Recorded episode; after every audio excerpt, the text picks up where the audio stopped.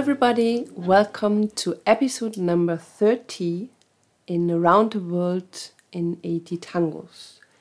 Today we choose one piece, Corrientes and Esmeralda, and two orchestras, Osvaldo Pugliese and Juan D'Arienzo.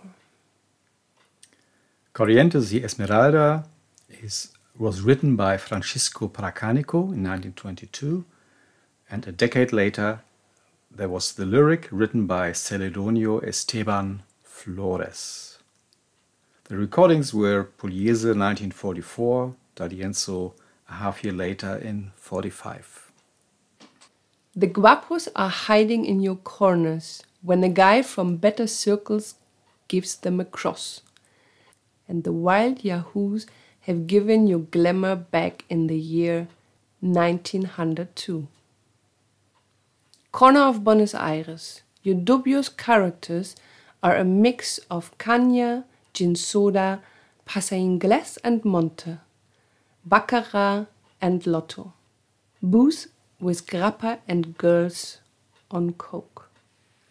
First two verses tells us a lot about the time 1902 in Buenos Aires. Yeah, this was the time when Corrientes still was called Calle Corrientes, when it was Corrientes Angosta, a narrow road, but already a center of life and a center of tango. And the first verses describe an, a very interesting situation when the uh, social classes were mixing and they were meeting in tango. So the first, in the first verse, there was somebody from the upper class who used a cross to beat somebody who tried to molest him, from lower class, obviously. And then there is um, mentioned patotas bravas. Patotas bravas were gangs of um, youth from the better circles, from rich parents who didn't have to work and who could just uh, have fun in life. And they were often violent, and they went to the barrios, to the quarters where uh, other people had fun with tango, and just they looked for trouble and for amusement. North of Esmeralda, on the side of Retiro, pretty French ladies came up with something to get a customer if they get close enough without alerting the cops. So we have a world of prostitution, drugs, alcohol, and violence. All what you need. All you need in life. when this lyric was written in 1933, uh, Corrientes was a construction site because beginning in 1910, they tried to open this street, which was a very important connection over 60 blocks from east to west in Buenos Aires. And uh, for long periods until 1936, they opened this street by uh, tearing down the north side. So many houses on the north side of Corrientes had to be teared down. And this caused, uh, of course, a lot of resistance because somebody owned these houses and they didn't want to leave. And so when there was a coup d'etat in 1930, suddenly the the speed of this construction went up. So in 1936, together with the obelisk, they finished this landmark. You have now this long axis, the view over the whole Corrientes Avenue to the obelisk. And even in the old time, Corrientes was a famous street. Corrientes was, in this time, earned the fame of like the Broadway of Buenos Aires, this uh, street that never sleeps, full of tangos. So the first uh, tango place, the Café Argolla de Oro, the Golden Ring, was situated there and hosted people like Andre Villoldo, Enrique Saborido, the composer of La Morocha, or the famous Rosendo Mendizabal, the guy who first wrote a written tango piece, El Entrerriano. Then we had, as you mentioned, Café Nacional, Café Dominguez. We had the famous Luna Park and theaters like the Tabares and cabarets This was the world of entertainment, everything you could find in Corrientes.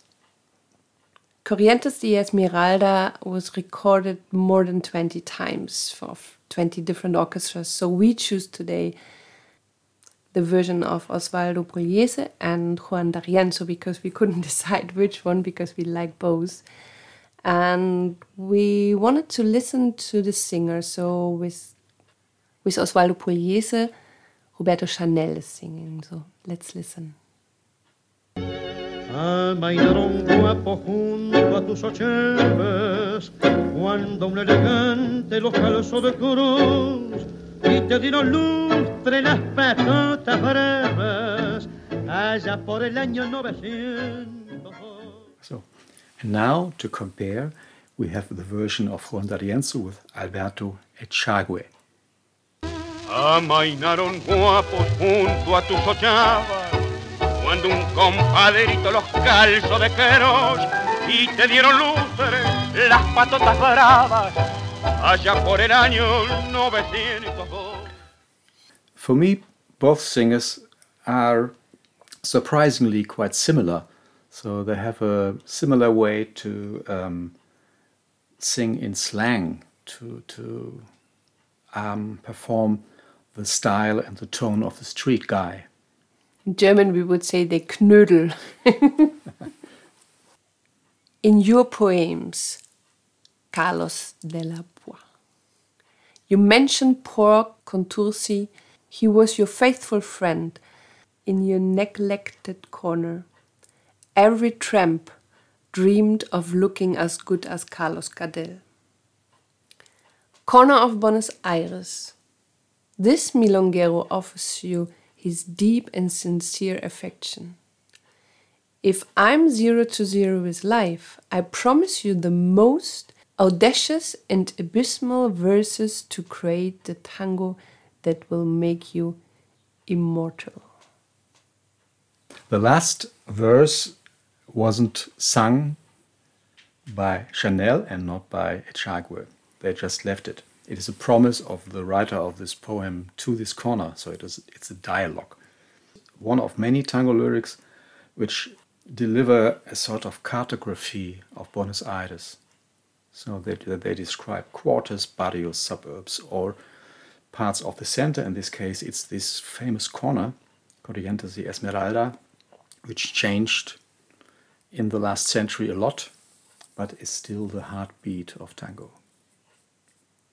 By the way, at the beginning of the podcast, we had Osvaldo Pugliese, and in the end, we will play the last part of the version of Juan D'Arienzo.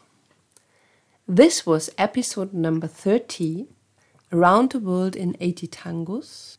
Today, Corrientes y Esmeralda.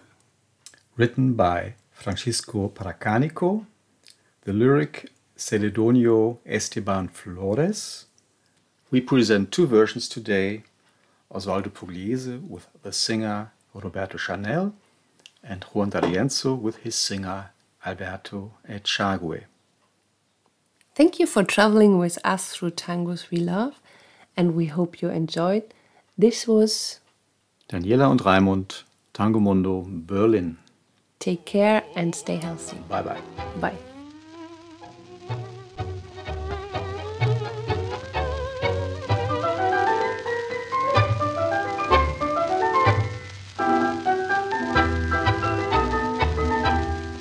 Se glosa en poemas Carlos de la Púa y Pascual Contursi fue tu amigo fiel. En tu esquina criolla cualquier cacatúa sueña con la pinta de Carlos Gardel.